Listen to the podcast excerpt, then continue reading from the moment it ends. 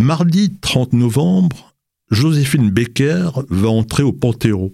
Depuis la Révolution française, ce monument abrite en son sein de grands personnages qui ont marqué l'histoire de la France, à l'exception des militaires, qui, eux, sont honorés aux invalides. Au Panthéon, il y a 81 personnes, dont 4 femmes. Joséphine Becker sera la cinquième femme et la première noire, ou plutôt la première métisse. La date du 30 novembre n'est pas du hasard. Elle correspond à la date anniversaire de sa naturalisation, le 30 novembre 1937. Car Joséphine Becker a eu plusieurs vies. Elle est née américaine. C'était le 3 juin 1906 à Saint-Louis, le Missouri. Sa mère, une afro-américaine, a été adoptée par d'anciens esclaves euh, afro-américains et amérindiens. Joséphine Becker ne saura jamais vraiment qui est son père, sinon que c'est un blanc. Enfant, elle doit affronter le racisme et la ségrégation. Elle doit travailler comme femme de ménage et elle dort dans une toute petite cave avec un chien. Mariée une première fois à 13 ans, puis une deuxième à 15 ans, elle arrive à s'échapper pour Broadway. Elle y chante, elle y danse, et elle se fait remarquer, et elle est engagée pour venir en France. En 1925, Joséphine Becker débarque au Havre. Elle prend le train pour la gare Saint-Lazare. À son arrivée, elle a un grand choc. Un employé ouvre la porte de son compartiment et lui souhaite Bienvenue, madame. C'est la première fois qu'un blanc lui parle aussi gentiment. Plus tard, elle dira J'ai réalisé que j'habitais dans un pays où j'avais peur d'être noir. Je me suis senti libéré en arrivant à Paris. Joséphine Becker triomphe au théâtre des Champs-Élysées, où elle se produit dans la revue Nègre, puis elle est engagée aux Folies Bergères et au Casino de Paris. Elle fait scandale, les seins nus et vêtue d'une simple ceinture de banane. Joséphine se justifie avec malice. Je n'étais pas vraiment nu, simplement je ne portais pas de vêtements. Son audace et son talent font d'elle une star après laquelle court tout Paris. Et en 1931, elle triomphe avec une chanson de Vincent Scotto. C'est l'inoubliable J'ai deux amours, mon pays et Paris. En 1937, elle rencontre un jeune industriel juif. Il s'appelle Jean Lévy Léon.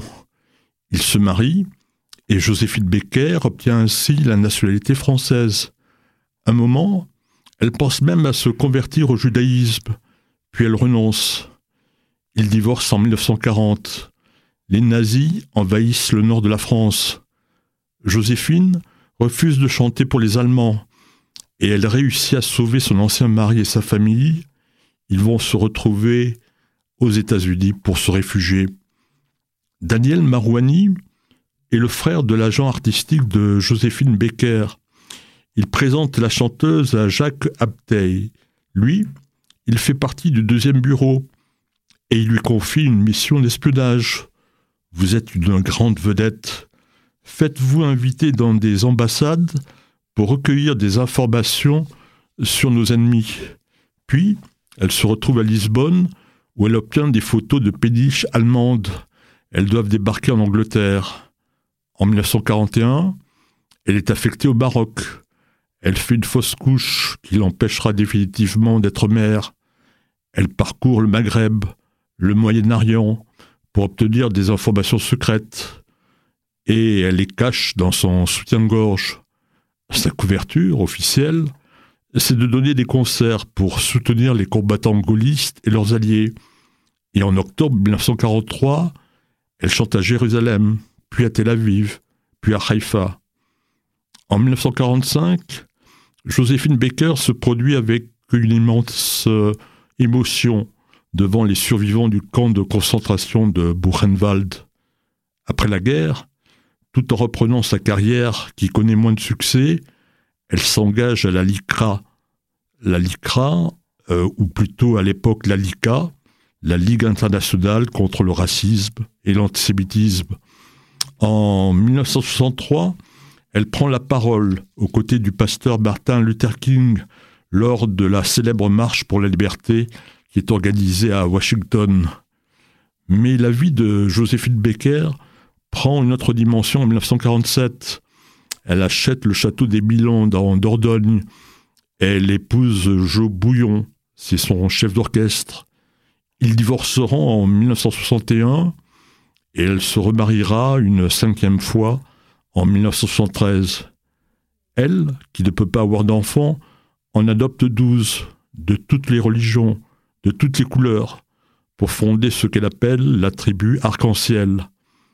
Mais elle est escroquée et ruinée. Elle est aidée financièrement par euh, Brigitte Bardot, par des militants de la LICA et aussi par Grâce de Monaco. Mais les Milans sont vendus à un prix en dessous de ce que vaut le château. C'est encore une arnaque.